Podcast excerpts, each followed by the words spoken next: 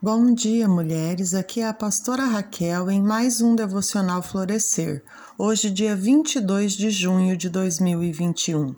Hoje estudaremos a parábola do grão de mostarda, que está em Mateus 13, versículo 31 e 32, que diz: é, propôs dizendo: O reino dos céus é semelhante a um grão de mostarda que um homem tomou e plantou no seu campo, o qual é menor de todas as sementes, mas quando cresce é maior do que as hortaliças, e se faz árvore, de modo que as aves dos céus vêm e se aninham nos seus ramos. Aqui nós podemos ver que Jesus comparou o reino dos céus a uma pequena semente de mostarda. Isso nos mostra que a igreja começou pequena. No dia de Pentecoste, quando 120 pessoas reunidas no cenáculo buscavam a Deus e receberam o Espírito Santo. E dali por diante ela foi crescendo e crescendo a chegar milhares de pessoas. O seu nascimento está descrito em Atos capítulo 1 e 2. place. A semente de mostarda é um símbolo daquilo que é pequeno e insignificante.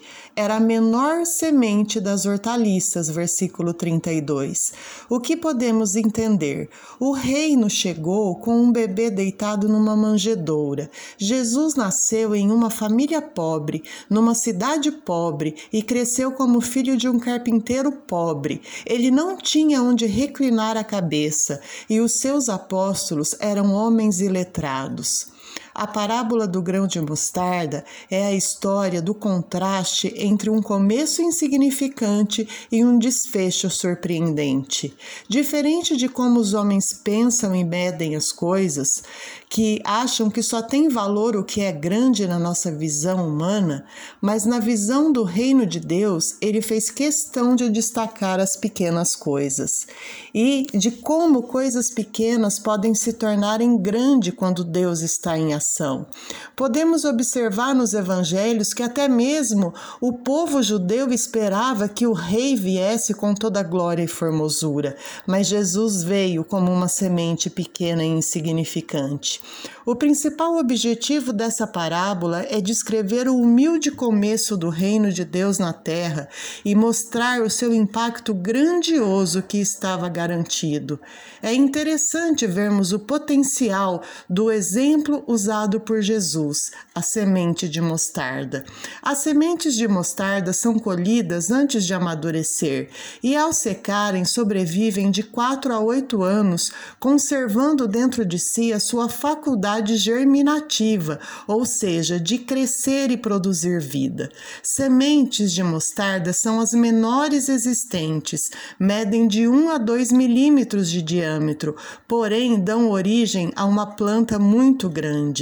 Assim foi o começo da igreja. Do pequeno Deus levou ao grande.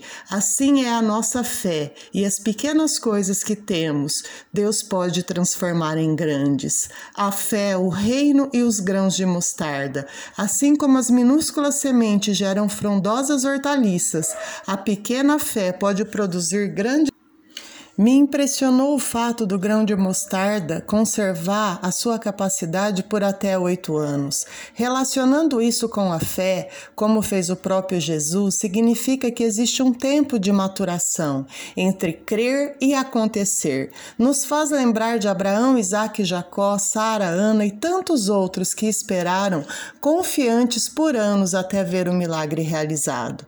Podemos aprender nesse texto que a forma de Deus desenvolver as coisas coisas foge da nossa capacidade humana de entender. Por isso temos que viver por fé e não por vista. Deus é surpreendente e pode te surpreender ainda hoje. O que aparenta pequeno para você ou incapaz de acontecer na sua vida? O que, é, o que parece ser uma pequena semente de grão de mostarda? tarda. Temos exemplos: a viúva tinha só um punhado de farinha, o menino cinco pães e dois peixes, e você?